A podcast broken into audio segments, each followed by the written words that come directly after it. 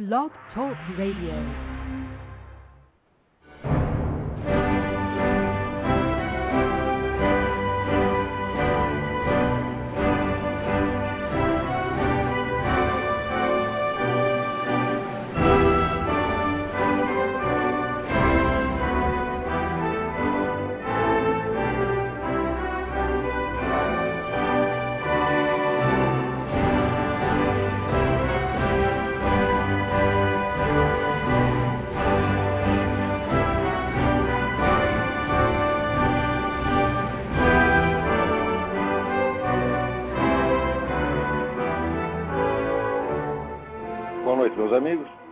Volta.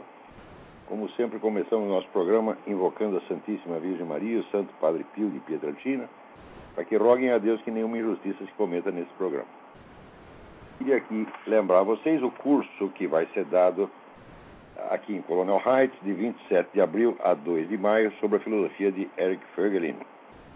Inscrições pelo telefone 041 8884 6993 ou 041 9974 4443. Também lembrar a vocês o, o curso de Simbolismo e Cosmologia do meu filho Luiz Gonzaga, o Gugu, que é, já tem uma turma formada em Paranavaí, o pessoal está tá de parabéns. Estamos tentando formar turmas aí é, em Belo Horizonte, Brasília e Porto Alegre. São Paulo e Rio as turmas estão, formadas, não, não há ainda definição do local, mas aguardem um pouquinho que o curso será dado de qualquer maneira. Né? Diz aqui o, o Edu, o organizador, que será dado de qualquer maneira, nem que seja sob a sombra de uma árvore. É, então vou repetir aqui os telefones para contato: 041 8884 6993 ou 041 9974 4443. Tem um terceiro telefone aqui, 041 3262 0100. Vocês também podem é, pegar informações no site do IPD, Instituto Paraná de Desenvolvimento, www.ipd.org.br ou no site do Gugu, é http sem www, sem www, luizgonzagadecarvalho.com, Luiz com Z. Aqui vou aproveitar e responder a uma questão aqui do Flávio Dornelles. Eu, é, faz tempo que penso em fazer o curso de filosofia, lendo a sua comunidade no tópico recente sobre o curso. Blá, blá, blá. Quero lhe perguntar: um, quero participar, mas não tenho informações sobre a carga horária, carga horária, horário das aulas, etc. É, fico com receio de matricular, principalmente porque o Olá pediu um certo comprometimento que não sei se conseguirei cumprir. Dois, vai ser necessário é, comprar os livros indicados pelo senhor? Três, tenho dificuldade de me concentrar na hora da leitura. O senhor indica algo para melhorar meu desempenho minha concentração na leitura? Bom, então vamos. Em primeiro lugar, informação que não é só para o Flávio Dornelles, é para todo mundo. O curso regular de filosofia, com a duração de cinco anos, começa no próximo sábado, dia 14, às 3 horas, horário de Brasília. É só vocês sintonizarem na página do Seminário de Filosofia, www.seminariodefilosofia.org, um pouquinho antes das 3 horas, e logo, logo começaremos então o curso. Tem horário para começar, mas não tem hora para terminar. Todos os cursos regulares de filosofia eu, dei só assim, termina quando morre o último. A gente olha assim a plateia, né? tá, tá esse cara caído, saindo aquela fumacinha assim da cabeça. Né? Quando morreu o último, acaba a aula. Então, sugeri uma sexta-feira à noite ou sábado à noite, mas eu não vou fazer essa sacanagem porque o pessoal quer se divertir. Sexta-feira à noite, né? Tem que sair, ver a namorada. E se falhou na sexta-noite, é sábado à noite. Então, é sábado à tarde. É claro que você vai sair de quatro, rastejando, mas daí você vai para casa, toma vitamina, toma um banho, se revigora e vai encontrar sua namorada, tá bom? Então, sábado, às três horas, horário de Brasília. Tá bom? Bom. Peraí, tem um telefonema já? Deixa eu atender. Alô, quem é? Alô? Alô? Ih, tá ruim esse negócio. Alô? Alô? Tem um ah. zumbi aí. Alô? Acho que é uma alma do além. Não deu certo esse telefone, desliga aí. Lamento muito, tenta ligar de novo. Mas espera uns 10 minutos, não liga agora não. Segunda pergunta do Flávio Dornelli. Vai ser necessário comprar os livros indicados pelo senhor? A resposta é sim. Você vai ter. Comprar não é o problema. Você pode tomar emprestado, você pode pegar na biblioteca. O que vai ser necessário é ler os livros. Tá certo? E nesse curso, ao contrário do que acontece nas universidades brasileiras, você não vai ter que ler apostilas, nem pedaços, nem trechos seletos. Você vai ter que ler livros, com começo, meio e fim. Tá certo? Não são tantos livros assim, ao ponto de levar você a um desespero financeiro total. Tá certo? Além do mais, como sempre, é, eu incentivarei os alunos aqui, emprestem livros uns aos outros, aqui se ajudem de, de alguma maneira.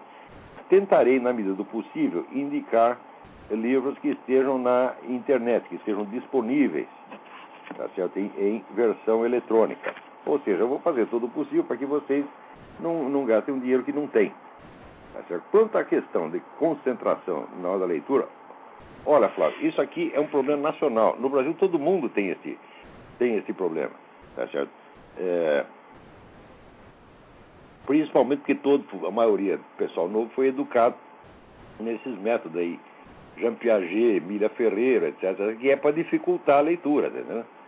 Quer dizer, no meu tempo você aprendia letra por letra e depois você montava as palavras na sua cabeça, tá certo?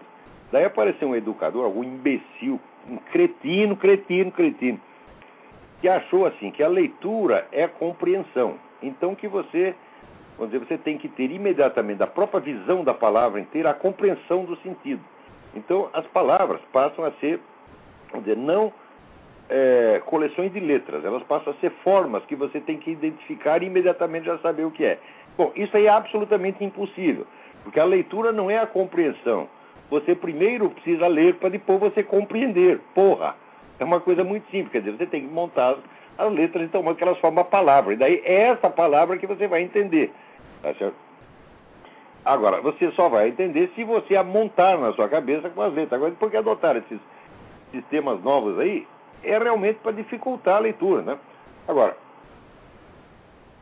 eu não vejo o que eu fazer diante disso, a não ser forçar, forçar, forçar até as pessoas se acostumarem. Agora, tem vários é, artifícios para ajudar as pessoas na leitura. Uma delas é a própria antecipação, quer dizer, você entrar na leitura sabendo mais ou menos o que te espera ali. Isso funciona muito. Isso vai ser muito usado ao longo do curso. Mas, em suma, a coisa básica é não se preocupe, não esquente a sua cabeça, tá certo? Eu não estou aqui para atormentar ninguém. Só estou para atormentar a filha da puta, que não é o seu caso. Entendeu? Deputado, senador, né? bispo, arcebispo, cardeal, general, banqueiro. Esses caras a gente dá o pé no saco deles. Agora, um estudante, o sujeito que quer estudar, tá, lá vou eu atormentar você, Flávio, de, de maneira alguma. Faremos todo o possível para que você como todos os demais, dê certo, aprenda tudo, tá certo? E que no fim do curso o seu QI tenha subido aí uns 20, 20 pontos. Peraí, tem outro telefonema, vamos ver. Alô? Alô? Alô? Alô? Não tem nem vozes do além mais. É o silêncio do além. Alô, liga aí. Essa conexão está uma porcaria, vocês me desculpem. Tá eu não sou o dono do provedor, não posso fazer nada contra isso. A sua voz está chegando muito ruim aqui. Agora, deixa eu contar um negócio aqui para vocês. É, é, essa semana teve aqui, né, em Nova York, a conferência sobre a mudança do clima. Há mais de 700 pessoas lá inclusive ali 70 cientistas muito famosos. Né, muito bem. O orador que fez mais sucesso foi o presidente da União Europeia e também presidente da República Tcheca, Václav Klaus. Tá certo? Que quando o homem entrou, todo mundo levantou e bateu palma. O que, que ele disse lá? Ele disse que aqueles que estão propagando esse negócio do, do aquecimento global de causa humana são como os comunistas da velha Europa. Eles não querem ouvir argumentos contrários. eles se recusam a discutir. Quer dizer, porque você apresenta um argumento, eles olham para você, você com aquele ar de infinita superioridade, tá certo? E dizem, você é um ingênuo, você é um confuso, então você é, é um excêntrico, você é um teórico da conspiração, e vira as costas e vai embora. Ora, sempre, sempre, note bem, sempre que um sujeito alegar para você que o que você está dizendo é teoria da conspiração, trata-se de um filho da puta mentiroso. Porque uma coisa ser teoria da conspiração ou não, não tem nada a ser com ser verdadeiro ou falso. Tá certo? Todas as teorias, sejam da conspiração ou do que quer que seja, elas têm que ser julgadas, dizer, não pelo rótulo exterior com que você as deprecia, mas pelo seu conteúdo. Agora, quando o nego não tem o que discutir, o que, que ele faz? Ele faz aquela cara de superioridade e sai batendo pezinho. Não é isso? E que nem, eu lembro o Chapolin Colorado, saía dizendo, gentalha, gentalha, tá, e embora, tá entendendo? E o cara que faz isso, ele sabe da sua inferioridade, ele sabe que inferior é ele. Todo sujeito que faz cara de superior é porque tem um complexo de inferioridade monstro. Vocês não perceberam ainda? Uma pessoa normal, equilibrada, que está forte, que está saudável, não faz teatro, minha gente, faz as coisas com sinceridade. Né? Então, esse pessoal que não quer discutir o aquecimento global, só quer fazer propaganda, propaganda, propaganda, o Klaus tem razão, eles agem exatamente como os comunistas da, da, da, da antiga União Soviética. Né? Agora, o Klaus diz aqui, acredita que os políticos que propagam a histeria do aquecimento global só têm um objetivo em, em mente, controlar o público. Eles não querem controlar o clima, eles querem controlar você, pô, querem controlar eu, tá certo? Querem controlar os trouxas, tudo, tá entendendo? Agora, na mesma conferência, o professor Richard Lindzen, professor de meteorologia no MIT por 25 anos, ele disse que o, o alarmismo do aquecimento global sempre foi um movimento político e um movimento altamente organizado e que opor-se a ele é de fato é remar contra a maré, dá muito trabalho, tá certo? Agora, vou contar um negócio para vocês. Sabe quantos jornais noticiaram isso aqui? Nenhum nenhum dos grandes jornais noticiou a presença do presidente da União Europeia. Porra! Os caras escondem isso. Agora, note bem, tem gente que ainda acredita em New York Times, em Washington Post, porque lembra de que foram jornais respeitáveis 50 anos atrás. Hoje são órgãos de propaganda e manipulação e só, só, só, só. Você quer saber? Essa turma do, do globalismo, Rockefeller e outros, eles compraram todos os grandes jornais. Todos, todos, todos, todos. Isso aqui, tudo, todos esses órgãos só servem hoje para impor contra tudo e contra todos a ideia globalista, o governo mundial. É só isso que serve, é só para isso que serve. Então, tudo aquilo que é contra o programa deles, ou não sai, ou sai completamente distorcido. Inclusive essa palhaçada de eleger o seu, seu Barack Obama aí sem que ele tenha mostrado sequer uma, uma certidão de nascimento, tá entendendo? Essa coisa que foi publicada aí no, no site, no Scopes, não é uma certidão de nascimento de maneira alguma, é apenas um, vamos dizer, um traslado parcial que não tem valor jurídico. Né? Você com isso aí você não, não tira uma, uma, uma carteira de motorista. Tá certo? Então, a, o, o, Barack Obama já gastou, segundo, calcula, segundo o cálculo do Alan Keyes, o Barack Obama já gastou um milhão de dólares, um milhão de dólares com advogados para impedir que a sua certidão de nascimento seja mostrada. Uma certidão de nascimento custa exatamente 12 dólares e 50 centavos. Olha, se ele pode pedir uma certidão de nascimento lá no Havaí e mostrar para todo mundo, tapar a boca dos seus filhos, para que, que vai gastar um milhão de dólares para esconder o papel se não tem nada a esconder? É uma coisa assim tão óbvia, mas tão óbvia, que, olha, as pessoas que negam isso, e olha, tem muita gente que nega, e como é que eles negam? Ah, isso é teoria da conspiração. Tá?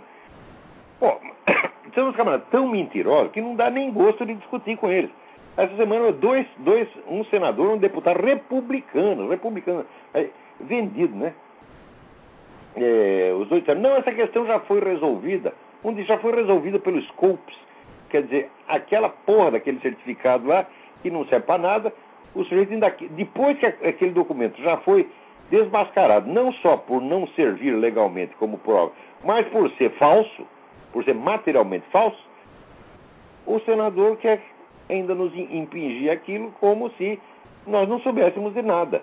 Talvez ele não saiba de nada, mas nós sabemos. Na verdade, sabe. Isso é tudo um bando de fila da puta. Peraí, tem mais alguém? Vamos, vamos ver aqui. Alô?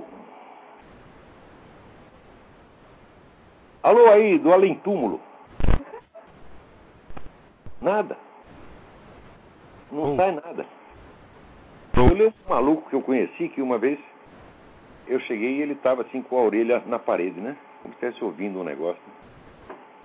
E assim, prestando uma atenção. Daí.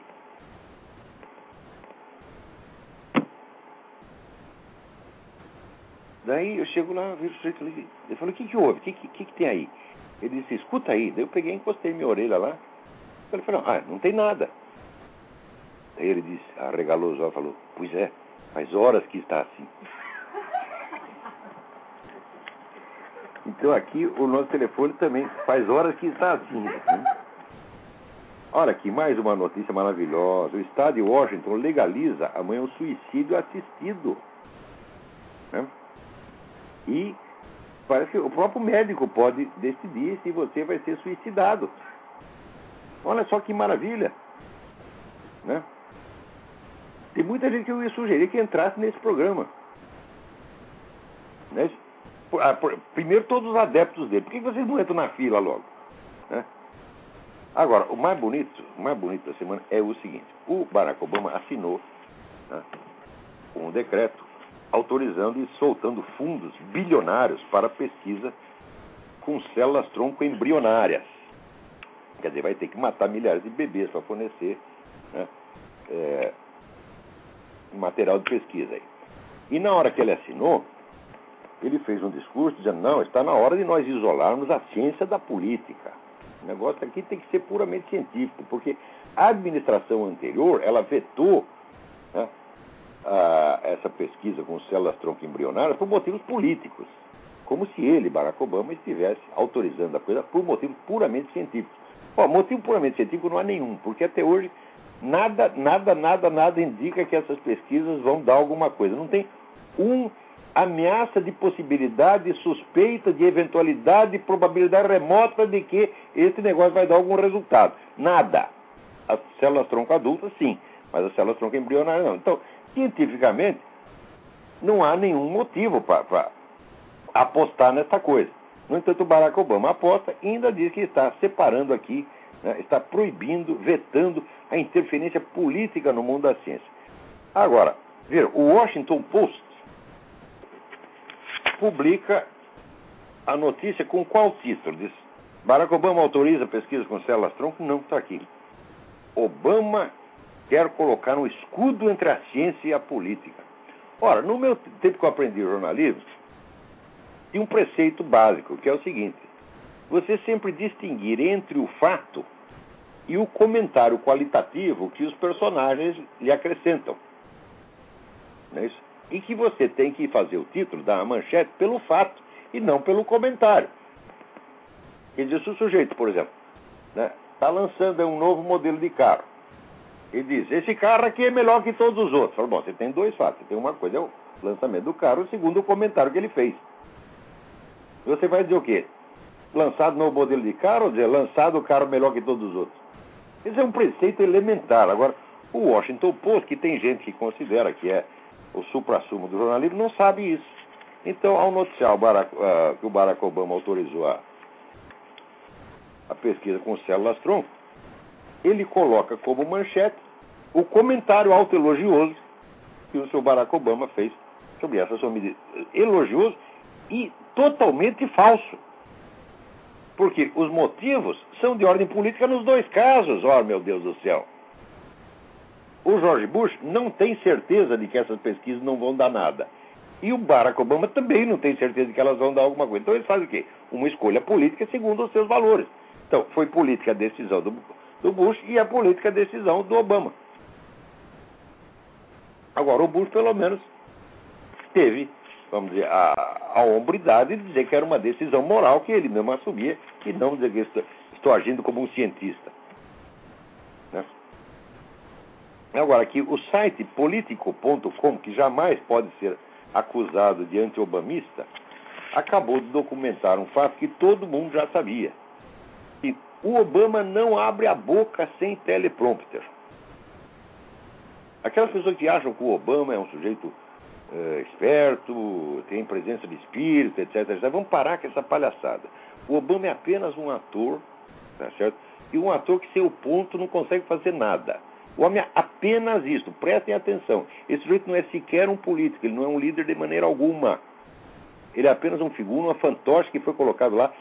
Eu juro para vocês que ele não manda nada. Ele está lá para assinar o que o pessoal do globalismo mandar assinar, o que o Rockefeller mandar assinar, o que o Jorge Souza mandar assinar, e fica quieto, tá entendendo? É um office boy apenas.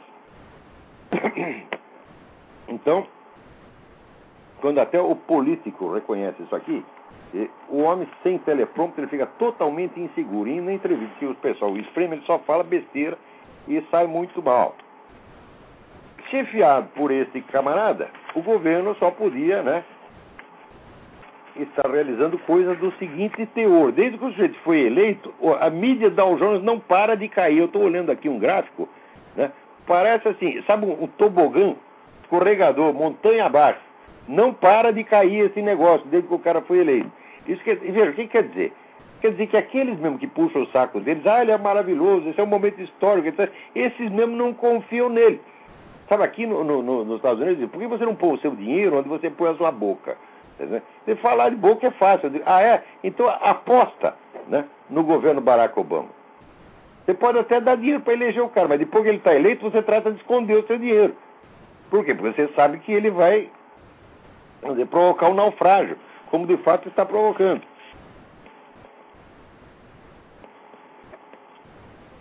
Mais uma aqui, ó. Mais uma aqui do Barack Obama. O Barack Obama já botou lá, na, indicou para chefe da CIA o tal do Leon Panetta, né, que é um sujeito que está ligado aqui a um, a um instituto que todo mundo sempre soube que era uma fachada da KGB. E o, o Leon está tá metido lá por anos a fio. Né? É, dos outros que ele indicou, metade não paga imposto, a outra metade é ladrão. Tal. Então, ele, quando manda a lista de nomeação, ele tem que mandar 20, porque os 19 primeiros não, não, não, vai poder ser aprovado. Tá então, o número de pessoas que ele nomeou e que depois teve que. Os caras mesmo retiraram a nomeação, falaram: não, não tenho condição, porque estou sendo processado. Ah, eu não posso, porque. Né, é, é, eu devo dinheiro no imposto, não posso porque eu sou estelionatário, né, não posso porque eu sou falsário, né, não posso porque eu sou ladrão. E, um monte. Agora, esse aqui, olha, botou no alto cargo da inteligência um tal de Charles Freeman, né, que quando tinha o sistema de sanções para o Irã, ele violou isso aí em, em vantagem própria. Quer dizer, como é que é o negócio? Quer dizer, o sujeito já traiu o país, já mostrou que é totalmente indigno de confiança. É. Então o Obama chama lá a raposa para tomar conta do galinheiro, porra. Quer dizer, mais um, mais um. É um negócio impressionante, eu nunca vi uma coisa como essa. Olha, gente, vocês aí no Brasil, vocês têm graças a Deus que, comparado com Barack Obama, o Lula é um estadista. É um estadista. Tá né? O Lula é o verdadeiro Winston Churchill. Tá certo? É um negócio impressionante. É um, sabe, ele é, é Benjamin de Israel. Ele é um negócio. O Obama é um amador, não entende nada. Né? E só tem ideias esquisitas. Muito bem.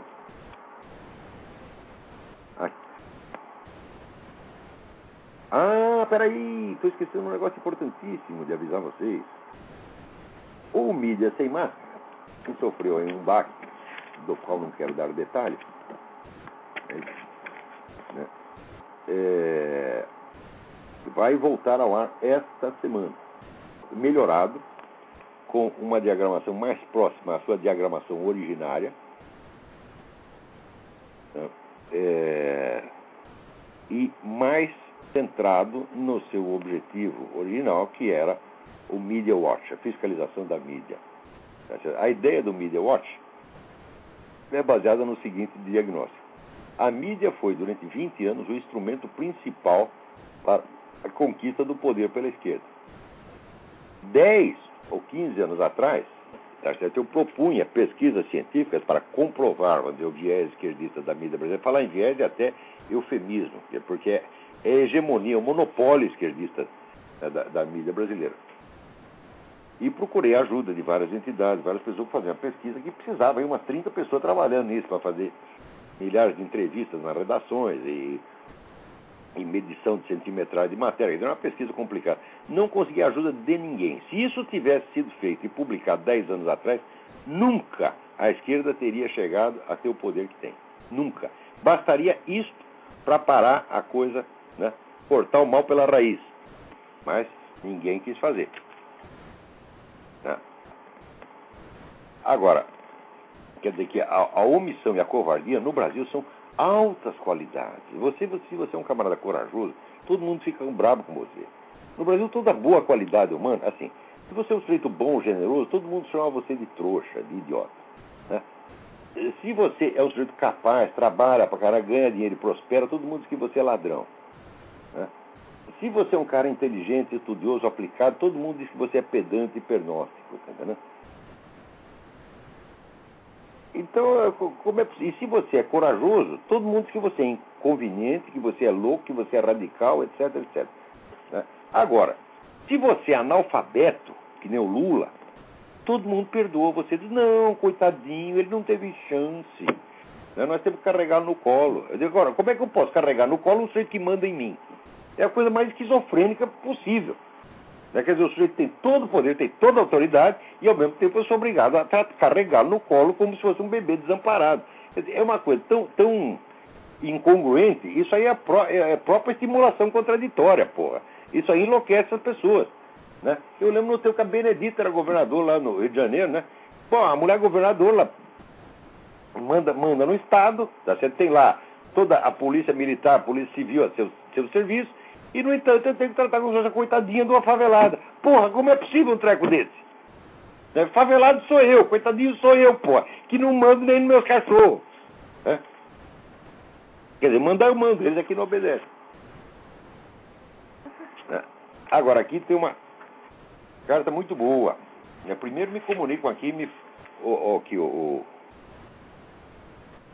o Heitor de Paula me comunica aqui os artigos do cidadão chamado Edson Mauro, tá certo? que está também aí né, pressionando aí o pessoal da, da Opus Dei, as autoridades eclesiásticas, para que tomem atitudes coerentes com o seu voto. Porque o sujeito que aceitou ser sacerdote, e mais ainda, mais que um sacerdote, é um prelado, é um, é um príncipe da igreja, ele tem que morrer pela igreja, porra! É a coisa mais simples. Essa é a sua obrigação. Claro que a gente não sai aí né, arriscando a nossa própria cara por, por nada, tá certo? Mas num caso em que está em jogo, vamos dizer, a honra da igreja, a honra do nome do nosso Senhor Jesus Cristo, vocês têm que sair em campo e brigar, gente. Não é dizer assim, ah, é uma discussão de ideias, ah, é uma discussão cultural, é um negócio de alto nível político. Não é isso, gente. Porra! Quando é que vão parar com essa frescura, com essa viadagem? Da disputa de ideias. Genocídio não é ideia. Matança de seres humanos não é ideia, são atos.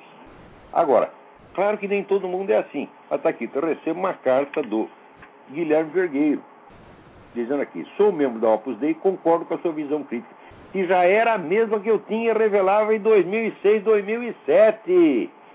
Agora, olha aí, ele acha até que eu fui brando demais. Dizer, ao contrário do que você falou, Todos conhecem bem a situação degradante e o solapamento das instituições no Brasil e no mundo.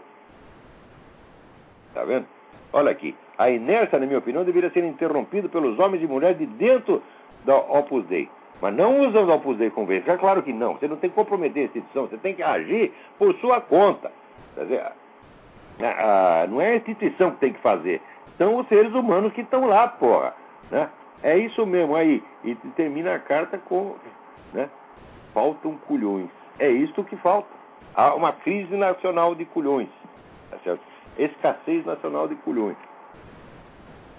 Aí também, olha aqui, também, Luiz Eduardo. É, tenho acompanhado a distância o embate entre o Opus Dei muito mal representado e o Olavo Carvalho. Pá, pá, pá, pá, pá. Vocês se lembram que a inércia e a omissão da Opus Dei pelos seus membros mais ilustres expoentes da elite pensante com alta formação intelectual já era tema das nossas conversas desde 2007. Quer dizer, os caras estão conscientes de que eu estou falando a verdade, porra.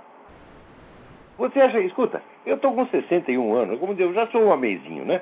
Já cresci um pouquinho. Tá? Eu não estou aqui com molecagem. Eu não vou falar coisa irresponsável. Eu posso errar como todo mundo, mas num caso desse, não.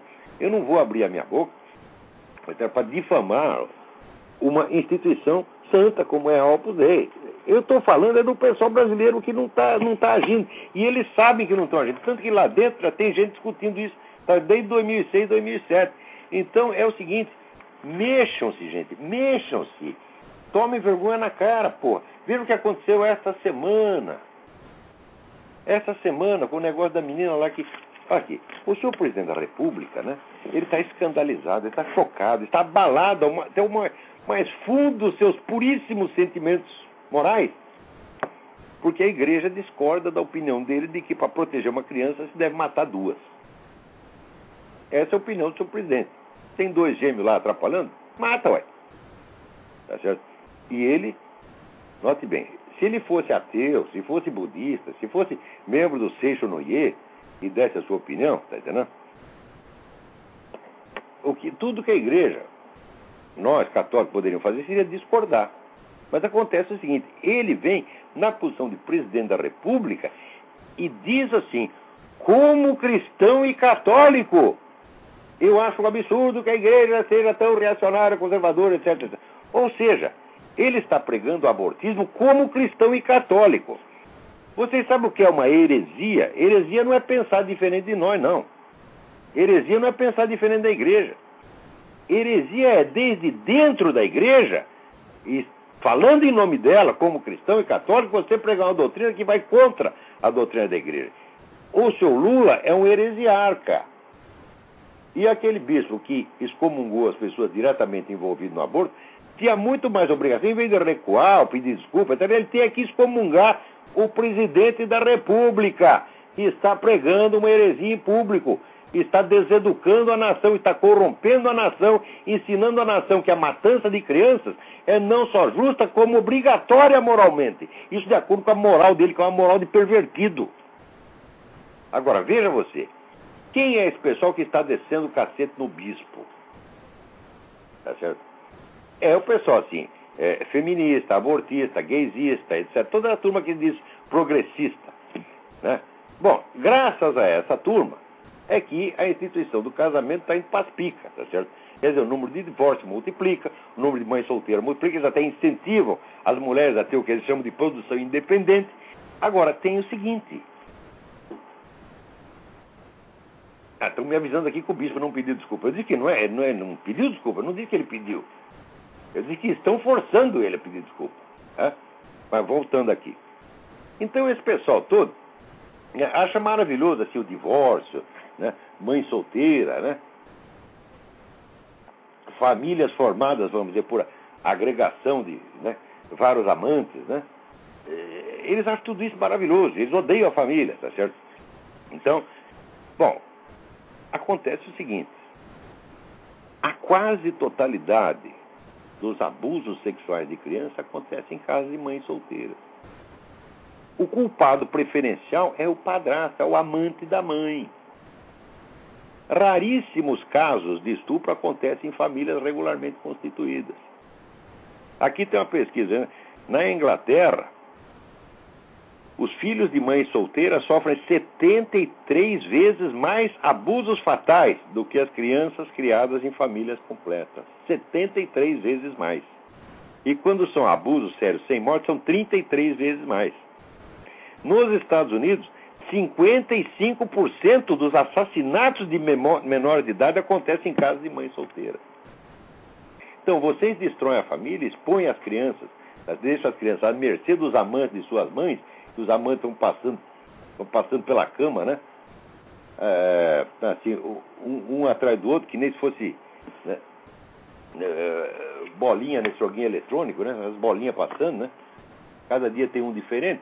Então um dia tem um lá que abusa da criança, pô. Então vocês criaram essa situação, vocês são os culpados disso, né? O autor da pesquisa na Inglaterra, isso aqui saiu na, um artigo maravilhoso do Stephen Baskerville na Salisbury Review, que é a melhor revista conservadora do mundo, dirigida pelo filósofo Roger Scruton. É. Então está lá, dá, dá, todas as estatísticas. Lá é um negócio de arrepiar os cabelos. Quer dizer, é sempre assim. O movimento revolucionário, ele identifica um problema, um começo de problema, uma raiz de problema, uma possibilidade de problema, faz uma barulheira enorme em cima daquilo e propõe uma solução mágica. A solução mágica invariavelmente agrava o problema formidavelmente ou até transforma a mera possibilidade em realidade. Tá transforma, um risco, transforma um risco hipotético em risco iminente, real e iminente. Tá? Daí cria-se uma situação de crise para a qual, evidentemente, se oferece uma nova solução que invariavelmente aumenta o poder do governo sobre uh, o, o cidadão. Então, isso é um truque. Onde quer que vocês vejam esquerdista alertando contra qualquer problema, sabe qual é a resposta? Cala a boca, filho de uma puta. É assim que você tem que tratar. Não aceite debate polido com essa gente. Esses caras são criminosos, são gente maquiavélica. Tá certo? Olha, qualquer esquerdista, esquerdista não, revolucionário em geral, tá, né? vamos definir aqui. Revolução significa o seguinte: é uma proposta de futuro tá a ser realizada mediante a concentração do poder. Propostas de futuro todos nós temos. Mas note bem, quando fizeram aqui o que eles chamam de Revolução Americana, que não foi uma revolução de maneira alguma, eles tinham uma proposta de futuro, mas como é que a realizaram? Mediante a limitação do poder, mediante a distribuição do poder, tá mediante a criação de um sistema federativo que tornava cada estado independente, e cada cidade, e cada comunidade independente, e cada cidadão independente. Então isso é o contrário de uma revolução. Agora, diz, ah, temos ideia de um futuro maravilhoso e por isso mesmo eu preciso do poder para realizá-lo. Então me dá aí seu dinheiro, suas armas, né, os seus direitos, entrega tudo para mim que eu vou resolver o problema. Todo cara que vier com essa conversa é um criminoso, um filho da puta, tá certo? Não merece atenção, não merece ser tratado com dignidade. E quem quer que diga que a diferença entre nós e eles é uma disputa de ideias, é um cínico, cúmplice, outro filho da puta também. Tá certo? Eu não tenho diferença de ideias com criminosos. Quer dizer, chega o sujeito querendo aí entrar na minha família e, e, entrar na minha casa e matar todos os membros da minha família, e eu digo para ele que eu tenho uma, uma pequena divergência na interpretação do Código Penal. É isso? Luta de ideias, uma conversa, porra. Quem que vem com isso está encobrindo os maiores crimes já praticados. E note bem, qualquer sujeito comunista, esquerdista, simpatizante, que olha isso com simpatia, é cúmplice moral de genocídio. O movimento revolucionário matou 200 milhões de pessoas. Se você pegar todos os movimentos revolucionários, 200 milhões de pessoas. Só no século XX. Ou seja, o dobro do que havia morrido em assassinatos em massa ao longo de toda a história humana.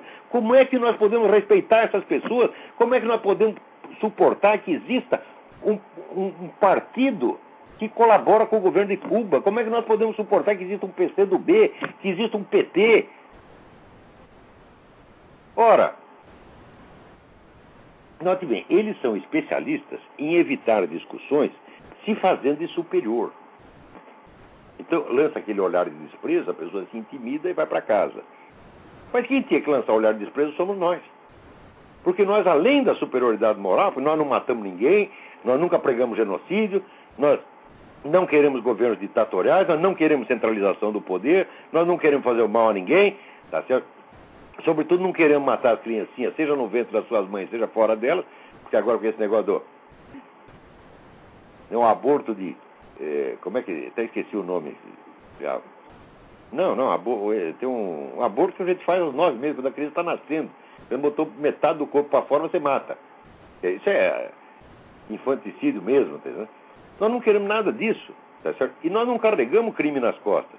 Nossos pecados são assim. Ah, um dia nós passamos a mão na bunda da mulher, um dia nós falamos mal do sujeito, tá entendendo? Fizemos uma fofoquinha, é isso? É, tomamos um porre. Esses são os nossos pecados, porra. É um pecadinho de merda, tá entendendo? Gente foi lá na, na, na internet, viu as mulheres peladas. Esse é o nosso pecado. Nós não somos assassinos em massa, nós não somos genocida, porra. A nossa autoridade moral perante esses caras é infinita, vocês têm que entender. Ô gente da Opus Dei, entende, vocês são os boiola, mas vocês não mataram ninguém. Vocês são superiores a essa gente. Vocês têm que olhá-los com desprezo para que eles sintam o mal que fazem. Vocês é que têm que envergonhá-los e não eles envergonhar vocês. Entendeu?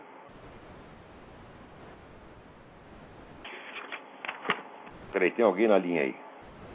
Alô, quem é? Alô, Olavo? Sim. É Marcelo de São Paulo, como vai? Marcelo, tudo bem? Tudo bem, graças a Deus. Olavo, é, a propósito do seu comentário, é, queria só lembrar que o, o, bispo ele não, não excomungou ninguém, né? Porque a excomunhão, é, no caso, ela é automática. Ah, é, ele apenas comunicou que estava excomungado. Exatamente. Aliás, é o seguinte, qualquer católico que colabore com o partido do movimento comunista está, está automaticamente excomungado. Quer dizer, o que, que falta para os bispos comunicarem ao Lula que ele está excomungado há mais de 20 anos? Isso mesmo. É assim, Não exemplo, só o Lula, mas todos esses bispos também. Esse pessoal que assinou o Pacto de Metz com a União Soviética se auto-excomungaram na hora. Exato. A igreja não vai ganhar nada, tá certo? Ocultando, ocultando os crimes dos seus membros. Agora, no caso do, dos né? pedófilos que foram infiltrados lá dentro por movimento gay e movimento esquerdista, a igreja assume a culpa, assume a culpa que não tem, ela não é culpada disso. Agora, no caso desses prelados que vendem a igreja ao comunismo, tá ninguém ousa dizer que eles estão excomungados. Ora, porra, note bem, eu e você, Marcelo, nós não prestamos, nós somos bons filhos das putas, mas nós não estamos excomungados, porra. Exatamente. É uma pequena diferença. Aí pro, nós estamos pra... de pecado, mas nós temos o direito de ir lá confessar nossos pecados e comungar, porque nós somos membros da igreja. Esses filhos das putas não têm direito de entrar na igreja. Seja prelado, seja bispo, seja serviço, seja o caralho, tá entendendo? E, e o bispo está sendo, então, evidentemente, ele está sendo o, o, alvo aí de todos os ataques. Na verdade, o alvo é a igreja. Mas existem outras Claro. situações em que a excomunhão é automática. Só, só a título de exemplo aí, a quebra do sigilo confessional, né? O, o sacerdote. Sem que- dúvida, esse é um caso de excomunhão. A excomunhão é automática, não precisa ninguém. Automática. Ele já Isso. sabe que está fora da comunhão da igreja, Não daqueles pecadores, daqueles pecadores que somos nós todos, mas que estamos na igreja. E A igreja foi feita pra filha da puta mesmo, não foi feita pra santinho, tá entendendo? Santinho já vai direto, você tá entendendo? Exatamente, ela é só Agora, encabeçada nós por Cristo. precisamos né? da igreja. Nós precisamos e nós temos a igreja, essa maravilha, tá entendendo? Se A- você a- faz merda, faz merda, faz merda, depois vai lá, Deus perdoa, depois você faz tudo de novo, Deus perdoa. 400, A- Ele disse que é para perdoar 490 vezes, mas ele perdoa muito mais. É, é, na cabeça da igreja está Deus, aí sim Claro. é, está Cristo, né? Então, só, é- só ela é santa, quer dizer, nós somos todos os desgraçados. Claro, igreja. exatamente. E ela foi feita para nós mesmo. Cristo mesmo disse que eu não vim para os santos, eu vim para os pecadores. Então, a igreja é nossa, tá entendendo? Nós somos pecadores, mas esses caras, eles são inimigos da igreja, eles não são membros da igreja. Nós temos mas- que tirá-los tirá-los da igreja a pontapés. A Então, na- pontapés. Na crise, de, Sai daqui, desgraçado. Na crise de culhões, sobra aí então o bispo, pelo menos aí, que a gente aí louve a Eu- pessoa esse dele. ele- Eu até esqueci o nome do cara, mas é. é- É ele ajuda de maneira é. muito correta, tem todo tem todo o meu apoio. Quando falarem mal de você, bicho, fala comigo, que eu te, te defendo aí. Tá? Um grande abraço, boa noite, Tá Olavo. tudo bom, Marcelo. Obrigado pela colaboração aí. Tchau, tchau. Tchau, tchau. Agora, normalmente a igreja inteira deveria se levantar como se fosse um só homem para defender esse bispo. Se isso acontecesse umas décadas atrás, as praças públicas estariam cheias de católicos defendendo a igreja. E agora? Está todo mundo em casa com o rabo entre as pernas, dizendo: Ah, nossa missão é espiritual, nós vamos aqui ficar rezando. Sim, vocês falam serviço das velhinhas. As velhinhas são mais corajosas do que você, porque eu me lembro que na famosa Marcha da Família com Deus para a Liberdade estava cheio de velhinha. Aqui que estão me dando o nome: Dom José Cardoso Sobrinho. Parabéns, Dom José. Está aí, verdadeiro cristão, um homem verdadeiro, tem dois culhões. Né? E então, normalmente a igreja que deveria estar protestando contra esse abuso de autoridade, que é um presidente tentando pressionar, intimidar a igreja. Vai intimidar a puta que o pariu, vagabundo! Eu falaria assim, note bem, falo isso da cara dele. Não estou falando aqui no, no, no rádio à distância. Então, o sonho da minha vida é encontrar com esse filho da puta, tá entendendo? E dizer para ele tudo que ele fez. Aliás, aqui me mandaram uma carta de um ex-petista que é um negócio assim de. Porra. Onde é que tá? sumiu aqui. Mas é uma carta assim, esculhambando. Fala, você mentiu em tal ocasião, você mentiu em tal, você sabia perfeitamente do mensalão. Não é que ele sabia. Ora, o mensalão foi criado desde os anos 90. O mensalão é um plano inerente ao Foro de São Paulo, porra. E todos nós sabemos que o Foro de São Paulo é financiado por dinheiro do narcotráfico. Como é possível você ter tantas viagens, toda essa gente em hotel de cinco estrelas, toda hora, toda semana tem uma reunião do grupo de trabalho do Foro de São Paulo e várias assembleias. Quem paga tudo isso? Por que não faz uma auditoria no Foro de São Paulo? E, vamos dizer, e as nossas Forças Armadas que assistem tudo isso da base de continência para esse filho da puta? O que, que é isso, minha gente? Eu, vou, eu perdi a carta aqui do ex-petista, mas eu vou ver se eu acho a semana que vem.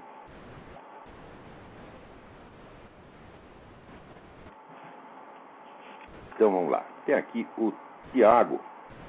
Meu nome é Tiago, tenho 22 anos, moro em São Paulo, capital. Nunca soube o que queria fazer exatamente da vida. Sempre tive um pensamento diferente das outras pessoas, sei lá. Eu acho que posso fazer alguma diferença.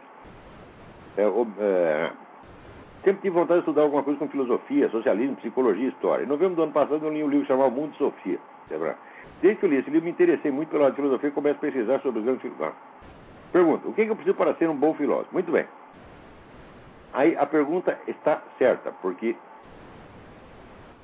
ser um filósofo é ser alguma coisa. Não é só estudar filosofia, tá ou falar sobre filosofia. Não, não é. Ser um filósofo tem, requer uma série, vamos dizer, de, de qualidades que são moldadas na personalidade do fundador da filosofia, que é Sócrates. Claro que houve alguns filósofos de Sócrates, mas ele foi o primeiro que deu a imagem completa do, do, do papel do filósofo, tá certo? E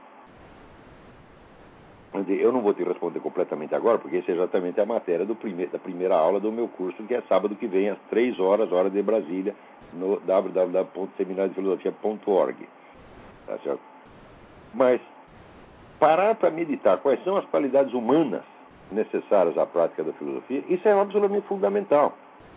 Existe uma espécie de psicologia moral do filósofo, onde você vai encontrar traços comuns a todos os grandes filósofos. Né? É, e, é, certamente nós vamos, vamos entrar nesse assunto no próprio, no próprio seminário. Então não vai dar para responder aqui, eu preciso um pouco mais de tempo, mas esteja lá na primeira aula e você verá. Aqui, ele perguntou, pretendendo estudar na Faculdade do Mosteiro de São Bento, em São Paulo. É, o que, que você acha? Não sei. Não sei como está agora. Era muito bom, até onde eu acompanhei a história. Mas Sabe como é? É tudo para baixo, tudo Santa ajuda. Quer dizer, para esculhambar leva muito pouco tempo. Eu confesso uma coisa para você, eu não acredito em instituições, eu só acredito em pessoas. Quando eu fui estudar filosofia, eu entrei numa certa instituição, mas não porque fosse instituição, mas porque tinha lá um homem chamado Padre Stanislau lá dos Anjos. Falei, é com ele que eu quero estudar. Que era o melhor professor que tinha na época. Falei, bom, então eu fui lá por causa do Padre Stanislau lá dos Anjos. Você tem que procurar é o filósofo no qual você confia como seu professor. Se sou eu, muito bem, eu vou cuidar do seu aprendizado da melhor maneira que eu posso. Você não vai ser o primeiro, nem o último. Eu garanto para você que o pessoal que estudou comigo, né, os meus alunos que prosseguiram, que foram dizer, aplicados, fiéis e continuaram estudando na linha que eu indiquei, essas pessoas hoje são as mais preparadas do Brasil. Não há professor de universidade que possa aí com, com o meu filho Gugu, com o Carlos Vargas, com vários outros, tá certo? Então, esse é um grande orgulho da minha vida, quer dizer, eu estou preparando uma geração de gente qualificada. Só que é o seguinte, até agora foi pouquinha gente. Com esse curso eu pretendo multiplicar. Então, se você está afim seriamente, eu vou fazer tudo que eu posso para você e garanto que nesse curso o nego entra burro sai inteligente. Porque eu mesmo também entrei burro saí inteligente. Aqui, Fabrício de Itu, São Paulo. Gostaria de uma opinião do senhor. É recomendável o livro A Coerência das Incertezas do Paulo Mercadante? Altamente recomendável. Altamente. O primeiro, o Paulo Mercadante é um dos últimos escritores que existe no Brasil. Ele é um sujeito que domina a língua portuguesa e escreve com uma elegância fora do comum. Agora, não é um livro fácil de ler, porque o Paulo Mercadante está metido nesse problema. Sobretudo, a coisa que mais interessa o Paulo Mercadante na vida é saber como ele poderia criar um análogo histórico da teoria da incerteza do Werner Heisenberg. Ele, isso é o, o assunto dele. Quer dizer, em que medida vigora na história algum princípio similar ao da, da princípio da incerteza de Werner Heisenberg.